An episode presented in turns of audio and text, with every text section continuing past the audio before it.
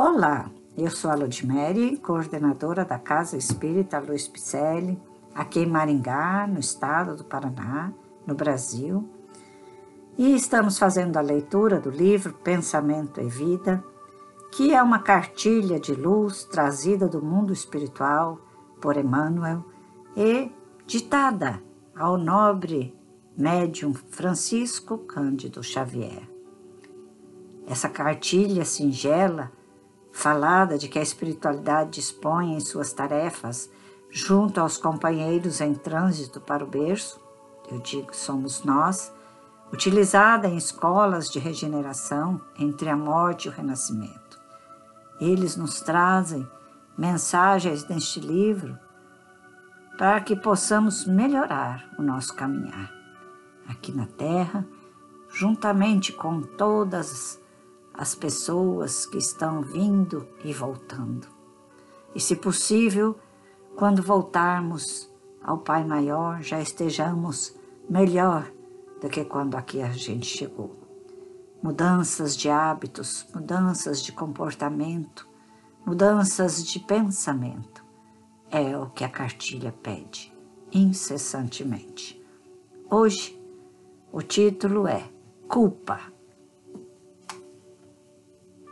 Quando fugimos ao dever, precipitamo-nos no sentimento de culpa, do qual se origina o remorso, com múltiplas manifestações, impondo-nos brechas de sombra aos tecidos sutis da alma.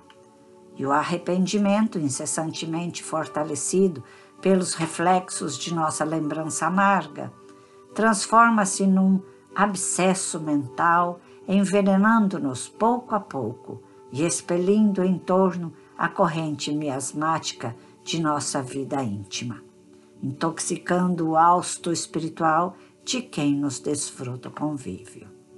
A afeição do ímã, que possui campo magnético específico, toda criatura traz consigo o halo ou aura de forças criativas ou destrutivas que lhe marca a índole, no feixe de raios invisíveis que a arroja de si mesma. É por esse halo que estabelecemos as nossas ligações de natureza invisível nos domínios da afinidade. Operando a onda mental em regime de circuito, por ela incorporamos, quando moralmente desalentados, os princípios corrosivos que emanam de todas as inteligências, encarnadas ou desencarnadas, que se entrosem conosco no âmbito de nossa atividade e influência. Projetando as energias dilacerantes de nosso próprio desgosto ante a culpa que adquirimos, quase sempre somos subitamente visitados por silenciosa argumentação interior que nos converte o pesar, inicialmente alimentado contra nós mesmos, em mágoa e irritação contra os outros é que os reflexos de nossa defecção, a torvelinharem junto de nós, assimilam de imediato as indisposições alheias, carreando para a acústica de nossa alma todas as mensagens inarticuladas de revolta e desânimo, angústia e desespero que vagueiam na atmosfera psíquica em que respiramos, metamorfoseando-nos em autênticos rebelados sociais, famintos de insulamento ou de escândalo, nos quais possamos dar pasto à imaginação virulada pelas mórbidas sensações de nossas próprias culpas. É nesse estado negativo que, martelados pelas vibrações de sentimentos e pensamentos doentios, atingimos o desequilíbrio parcial ou total da harmonia orgânica enredando corpo e alma nas teias da enfermidade, com a mais complicada diagnose da patologia clássica. A noção de culpa, com todo o séquito das perturbações que lhe são consequentes, agirá com os seus reflexos incessantes sobre a região do corpo ou da alma que corresponda ao tema do remorso de que sejamos portadores. Toda deserção do dever a cumprir traz consigo o arrependimento que, alentado no espírito, se faz acompanhar de resultantes atrozes, exigindo, por vezes, demoradas existências de reaprendizado e restauração. Cair em culpa demanda, por isso mesmo, humildade viva para o reajustamento tão imediato quanto possível de nosso equilíbrio vibratório, se não desejamos o ingresso inquietante na escola das longas reparações. É por essa razão que Jesus, não apenas como mestre divino, mas também como sábio médico, nos aconselhou a reconciliação com os nossos adversários, enquanto nos achamos a caminho com eles, ensinando-nos a encontrar a verdadeira felicidade sobre o alicerce do amor puro e do perdão sem limites. Todos nós trazemos uma pontinha de culpa, de arrependimento, de tristeza por termos tomado certas atitudes, de mágoas porque ferimos e nos ferimos. Então, para que se culpar tanto, se Jesus já disse que estamos a caminho com os nossos inimigos?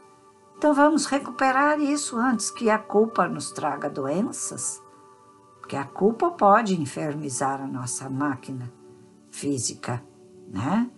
A culpa, ela é um pensamento contínuo em nosso mental, passando por todas as nossas células do corpo físico e do corpo perispiritual, e com isso enfermizando todo o nosso organismo físico e, consequentemente, também enfermizando o nosso perispírito. Que sairemos daqui adoecidos, mais mortos do que vivos, porque a culpa ela é dilacerante, ela maltrata. E aí o que faz? Um registro grandioso de erro em nosso perispírito para que a próxima encarnação venhamos mais pendentes de tarefas e sofrimentos. Vamos nos livrar dessa culpa. Perdoemo-nos uns aos outros e a nós mesmos. Jesus não quer que levemos para o túmulo esta culpa, esta mágoa, essa tristeza, essa depressão. Ele não deseja isso. Ele deseja que sejamos felizes. Então vamos, vamos lá. Vamos pegar nas mãos um dos, dos outros para seguirmos de volta ao Pai Maior? Temos muitos cursos lá na CELP, temos tarefas nobres a, a seguir, a fazer, como cestas básicas, projetos, né, com as crianças. Já imaginou trabalhar com as crianças? Que gostoso que é! São arteiras, mas são muito inteligentes. E é elas que nós temos que ensinar todas essas cartilhas, né, essas mensagens desta cartilha também. Vamos repassar esse podcast também para mais longe, para o outro lado do planeta. Já chegamos a mais de 25 países.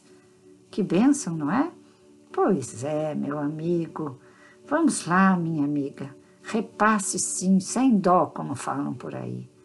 Porque realmente são palavras que nós merecemos ouvir e praticar. Então te aguardo em nossas redes sociais, Facebook e Instagram com o nome Celpe Picelli. Um grande abraço e muita paz.